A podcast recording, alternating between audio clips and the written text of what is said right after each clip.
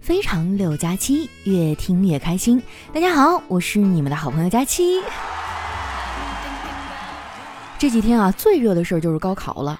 哎，我发现啊，近几年高考改革了不少。我记得以前吧，全国都差不多，考两天就完事儿了。现在有的地方竟然要考四天。不知道我的听众里哈有没有今年高考的考生啊？有的话呢，我在这儿给你们加个油。别的呢，我也不多说了，我就嘱咐你们一句：无论你喜欢谁啊，高考结束前呢，都不要去表白，万一对方答应了，会用光你所有的好运的。当然了哈，除此之外，最重要的啊，就是不要给自己太大的压力。当年我高考之前啊，我妈也是这么跟我说的。为了帮我减压呀，她还把我叫到屋里，柔声细语地说：“闺女儿啊，放轻松，别给自己太大的压力。考差了能怎么样啊？念不了好大学又能怎么样？大不了啊，我就当没你这个闺女呗。”每年高考啊，互联网上呢都有一个不成文的习惯，就是考完语文啊，高考作文一定会上热搜。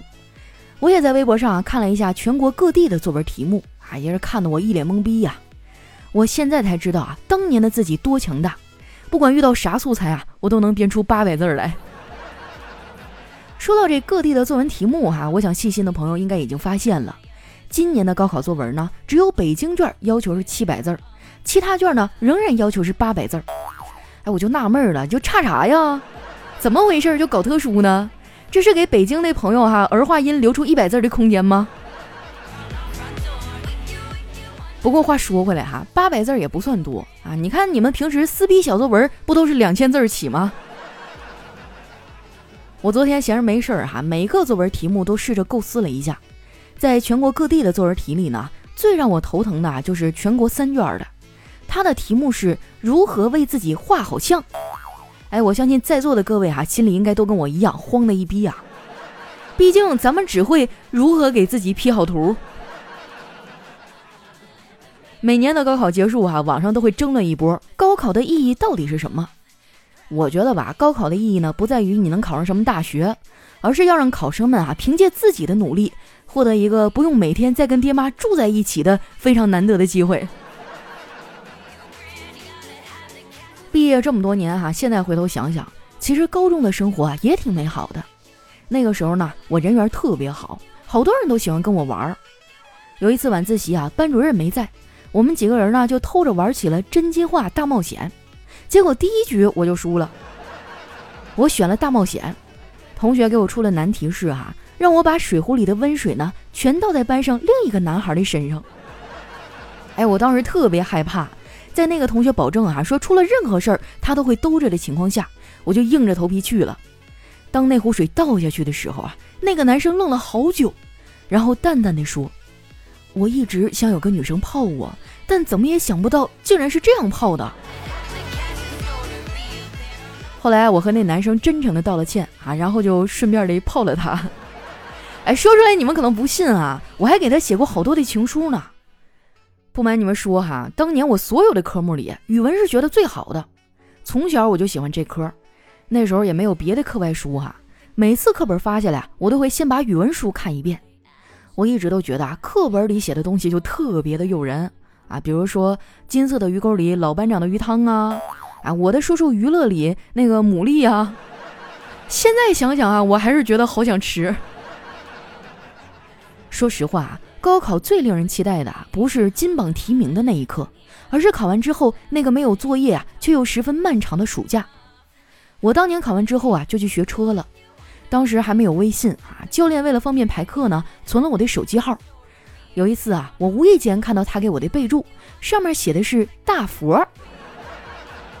我以为是教练觉得我性子慢哈，开车比较温吞。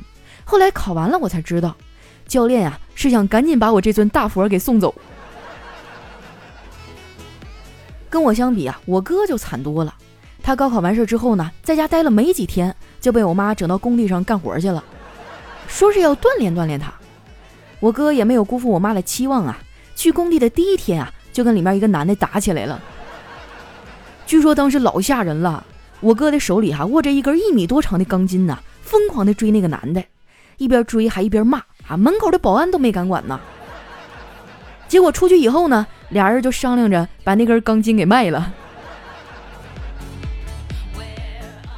如果说高中的生活啊是一场黑白的胶片电影，充斥着试卷的油墨香味儿，那大学呢就可以用多姿多彩来形容了。有一次哈，小黑我们几个聚会聊天的时候呢，聊起了当年的峥嵘岁月，然后这话匣子就打开了，大家你一言我一嘴的就开始吹牛，说自己当年多么的青春靓丽啊，参加了多少社团啊，又组织了多少活动。只有丸子和我们不一样，他在最美好的青春岁月里啊。选择了最能吃，真的哈，我长这么大就没见过对食物这么执着的人。前段时间放假哈，我约他去一个景区玩儿，那个景区呢，商业气氛特别的浓厚，一路上都是摆摊的，我们就一边走啊，一边吃路边的小吃。走到一半的时候呢，丸子啊突然跟我说：“佳琪姐，要不我们回去吧？”我就一脸懵逼的问：“为啥呀？这不还没走到呢吗？”丸子啊就瘪着嘴说。没啥意思了，我的肚子已经装不下了。对丸子来说呀，在吃的面前，一切人和事儿都会变得黯然失色。叨叨也跟我抱怨过啊，丸子这方面的问题。昨天他又来找我啊，说丸子因为吃的跟他吵架了，让我帮忙劝一劝。我说帮忙劝可以，但是你得说清楚了，具体是因为啥呀？叨叨一开始啊，支支吾吾的不肯说。后来在我的严刑逼供下，才说出了实情。原来叨叨出差了一个礼拜啊，昨天才回来。他还体贴的去单位啊接丸子下班。有句话说得好啊，小别胜新婚嘛。一到家，还这俩人就天雷勾地火的亲在了一起。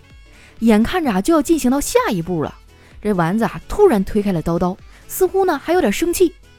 叨叨就慌忙的问：“怎么了，亲爱的？”丸子冷冷的说。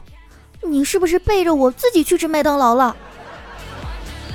哇，你说这丸子的脑回路也太清奇了，真的是一般人都跟不上他。我看叨叨有点可怜啊，决定帮他一下。今天上班的时候呢，我特意把丸子拉到一边，跟他说：“丸子呀，你跟叨叨谈了这么长时间的恋爱也不容易，要珍惜呀。”丸子说：“我知道，主要是最近的生活太无聊了，很多娱乐场所都没开。”没有别的事情分散注意力啊，我也就只能折磨叨叨了。佳琪姐，你说电影院啥时候能开呀？我好想去电影院看 IMAX 的电影啊！我觉得丸子这句话呀，肯定说出了很多人的心声。但是我觉得吧，根本没有必要去电影院看电影，只要家里有一台带环绕声的大彩电，在这个地毯上呢粘几块口香糖，然后邀请附近的一群熊孩子来家里。全程呢在旁边聊天啊，玩手机，用爆米花乱扔，那不就行了吗？这人呐，你要学会自己给自己找乐子。如果你觉得无从下手，那你可以先从阅读理解开始。比如啊，如果有人问你：“哎呦，你最近是不是胖了呀？”你可以理解成啊，他在羡慕你最近过得滋润，啥烦心事儿都没有。别人问你啊，你能不能不这么幼稚啊？那意思呢，就是在说你很厉害啊，能永远的保持年轻，就以此类推吧，就不至于被他们一次性的气死。有句俗话说得好啊，笑一笑十年少，保持好心情啊，可以延年益寿。很多女明星也说过啊，这是她们可以保持年轻的原因之一。我觉得吧，她们能一直年轻漂亮，关键还是她们足够自律。我和这些女明星的区别就在于，她们是饿了也不吃。而我呢，是不饿我也要吃。不过这几天啊，我没怎么出去吃大餐。为了保障高考的顺利进行，很多道路哈都进行了管制。而且最近上海接连下雨啊，就拿今天来说吧，外面的雨下得非常大啊，就比那个依萍找他爸要钱那天哈下的还大。所以哈，这几天我一直在叫外卖。说起来啊，我还要感谢外卖小哥呢，要不是他们呀。可能永远都不会有男孩来摁我们家门铃吧。说到这个哈，我想告诉大家一个好消息，因为咱们粉丝的人数太多了，之前加的那个返利的私人微信号呢，动不动就加满了。为了让大家更方便一些，我们最近呢又搞了一个专门用来返利的公众号，大家可以关注一下 A P I 二四零，就是字母 A P 和 I 加上数字二四零。这一次啊，不仅网购可以返现了，你连叫外卖啊也可以拿到返现红包了。加上之后啊，无论是网购啊还是要点外卖，你都先不要结账，把你想买的商品链接啊发给公众号，然后按流程下单，确认收货以后呢，就可以获得省钱优惠了。像淘宝、京东、拼多多啊、饿了么、美团都能用。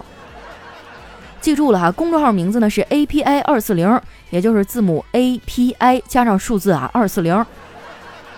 这次这个真的太溜了啊！前几天点外卖的时候呢，我试了一下，还没发链接呢，就直接领到了十几块钱的满减红包。确认收货以后呢，他又返了我好几块钱。现在呀，我感觉点外卖我都是在赚钱呀。通过那次点外卖的经历呢，我得到了一个感悟，就是这人呐，有时候不逼自己一把，真的不知道自己的极限在哪儿。那天点完主食啊。我发现有一家奶茶不错，性价比很高，平均一杯啊就十二三块钱这样。我又看了一下，起送价是二十，所以呢，我需要再点一杯啊，凑满起送价。这下两杯加起来呢就是二十多，可以下单了。但是我又一看，满三十五减十。哎，我要是再点一杯凑满三十五，那不就等于这杯是白送吗？最后啊，我一个人喝完三杯奶茶。撑得我走道都扶墙了，不过呢，我并不后悔，因为真的太划算了。下单之前呢，我还把这链接啊发给了公众号 API 二四零，确认收货以后呢，他还给我返了红包，四舍五入哈，那就相当于这奶茶店的老板请我喝了至少两杯奶茶。说出来你们可能不信哈，就这事儿我能嘚瑟一个月。不过呢，我觉得啊，也不能光让我一个人高兴啊，有这种好事呢，一定要和大家分享。所以我决定啊，今天的节目里呢抽个奖，抽奖的规则如下：关注公众号 API 二四零，然后在后台留言“佳期好漂亮”五个字儿，并且截图呢发到本期节目的留言区，我会随机抽取一位幸运听众啊。奖品呢是我以点外卖的形式请你吃一顿大餐，而且呢我会跟你订一份一样的，啊，可能是烧烤，也可能是小龙虾啊，或者是什么甜点呀、蛋糕等等哈都有可能。咱们俩呢，甚至可以约个时间啊，一起在网上云约饭。更重要的是哈，我会给你打电话，你的声音呢还有可能出现在下一期的节目里。怎么样，惊不惊喜，刺不刺激啊？想不想现在就去关注公众号？那赶紧去吧！记住呢，名字是 A P I 二四零，字母 A P I 加上数字啊，二四零。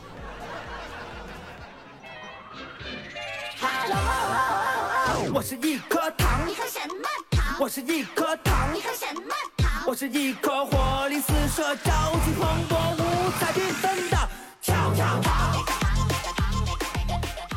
一段音乐，欢迎回来啊！这首歌呢是来自大老师的《我是一颗跳跳糖》。哎，不知道为什么每次听他的歌哈，都会觉得特别开心。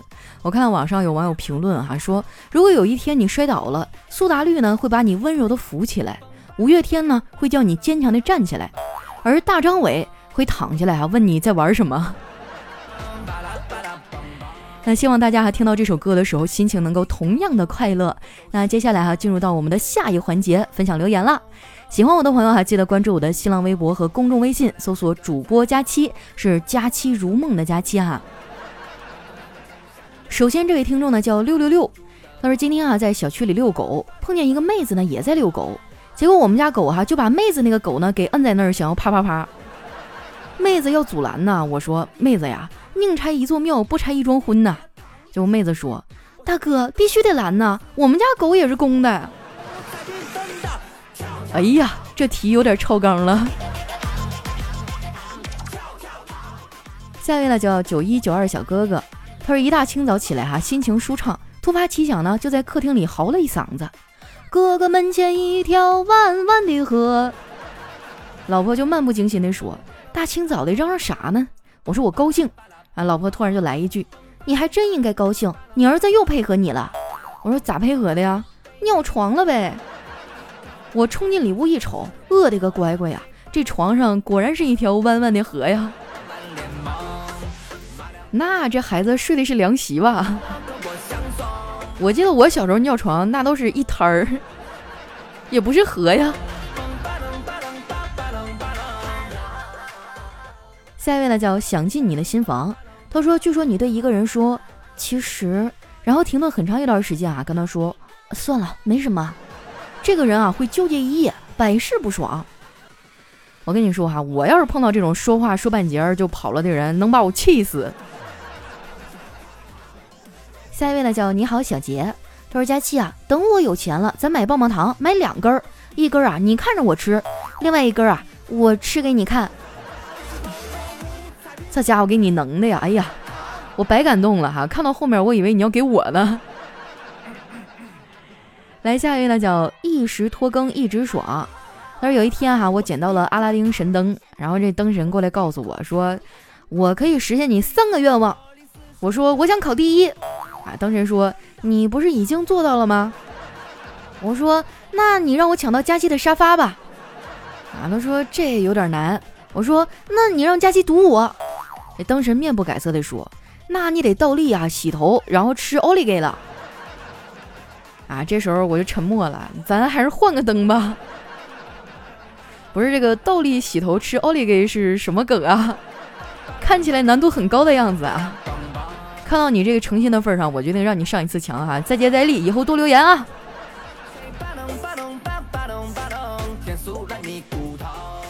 下面呢叫王班长的小祖宗，他说佳琪啊，我觉得我的性格很奇怪，有的时候超爱说话，有时候呢可以一整天都不说话。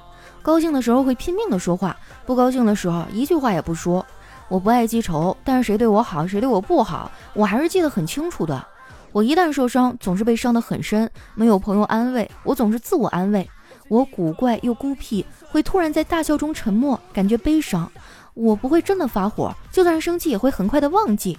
你说我这样的人，我该怎么办呢？我觉得你的前半段描述跟我也差不多呀。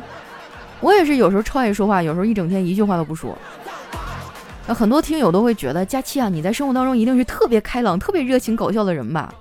实话实说哈，就每一次我录节目，录完以后我都特别累，然后我得有相当一段时间我都不想说话。人嘛就是这样哈，当你把所有的情绪啊、所有的力气都用在一件事上的时候，当你松懈下来，你真的可能就是不想和任何人沟通，你只想静静的一个人待着。啊，但是呢，你说没有朋友安慰这事儿啊，我觉得，呃，也许你有朋友，但是你可能没有感受到，也许你可能社交圈子真的很窄，那你就要好好的去想一下了，不是没有人关心你，是不是你从来都没有从那个封闭中走出来呢？你要试着去接触一下外界啊，其实这个世界还是很阳光、很友善的。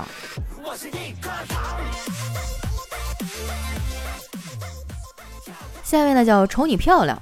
他说领结婚证那天啊，到照相环节了。我们前面一对先照，先给男的照哈，然后后给女的照。轮到我们俩呢，我就跟我老婆说：“你先吧。”我老婆说：“还是你先吧。”照相的哈默默地来了一句：“你们俩得一块儿照，前面那对是离婚的。”不是这个民政局结婚和离婚都是一个窗口啊。长见识了哈，咱也没啥经验，以后你们去登记的时候注意点啊。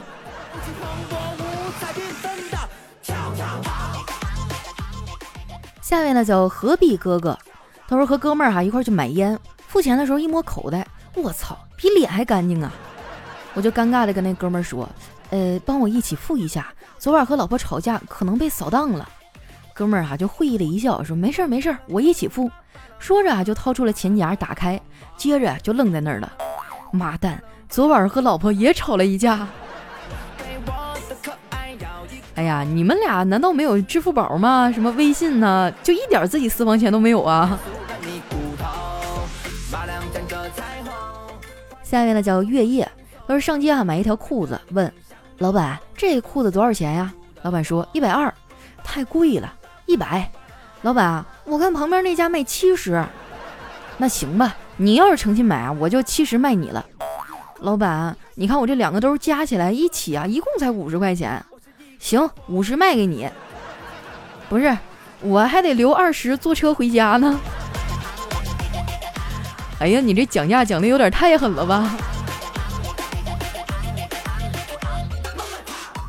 下一位呢，叫佳期有了尖下巴。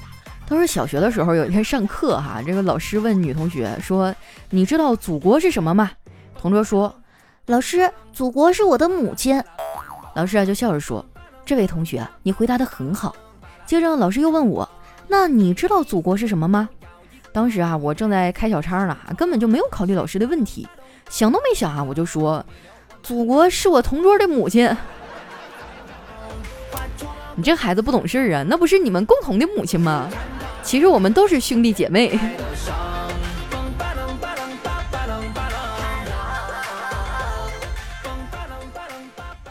下一位呢叫佳期受到消失啊，他说家庭聚会哈，看堂妹一只手打着夹板儿，就问她怎么了，她悲愤的看着她老公啊说家暴家暴呀，哟呵，我们几个当哥的坐不住了，把妹夫提过来审问他，说吧哪只手打的，整脾气了哈，妹夫啊就一脸委屈的捂着脸说，我脸打的。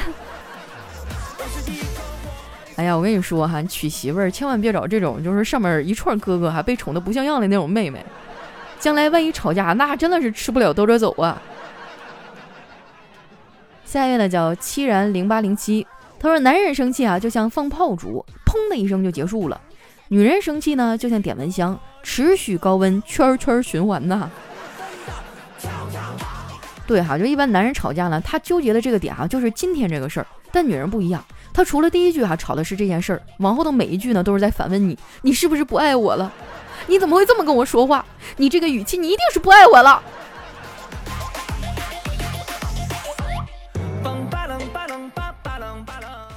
下一位呢叫幺五幺七六五五 HPU，他说我正上班呢，儿子幼儿园老师呢给我打电话，说我儿子啊经常给女同学分棒棒糖，条件呢是给一个棒棒糖就亲人家一口，我特别生气啊，就狠狠地教训他一顿。一会儿呢，他居然偷偷地跑去啊，求老公给他再买一些棒棒糖。老公就训他说：“你妈刚教训完你就忘了？”儿子啊就支支吾吾地说：“可是我还欠花花一块，丫丫五块，诺诺两块呢。”哎呀，这孩子呀，长大了也不是个安分的主啊。不过也好啊，我跟你说，以前这父母就告诉我们，上学期间不要谈恋爱。等我真正长大了步入社会以后，我才发现，好男生基本上上学的时候都已经被预定了，就人家毕业差不多就结婚了。像我们这些在社会里摸爬滚打的啊，最后都变成了单身狗。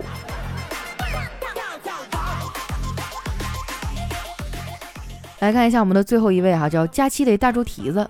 他说：“我发现哈，我有一个特异功能，就是只要女孩看我一眼就会怀孕。”就昨天哈晚上我在买东西的时候呢，我发现一个小姐姐老是看我，我就屁颠颠的跑过去问小姐姐：“你为什么老是看我呀？是不是我长得很好看呀？”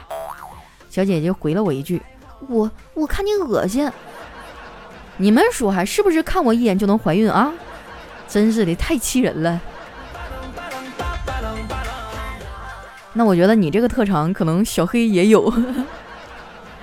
好了，那今天留言就先分享到这儿了哈。喜欢我的朋友呢，记得关注我的新浪微博和公众微信，搜索“主播佳期”，是“佳期如梦”的佳期。如果你也和我一样啊，喜欢网购呢，并且经常点外卖的话，可以关注一下公众号 API 二四零，然后呢回复“佳期好漂亮”，把这图截下来哈，发到我们节目的留言区，我将会随机抽取一位朋友跟我云约饭。虽然是疫情了哈，我们没有办法面对面啊，但是没关系啊，我吃什么你吃什么啊。我肯定不会亏待咱俩的。好了，那今天留言就先分享到这儿了，我们下期节目再见。我是一颗糖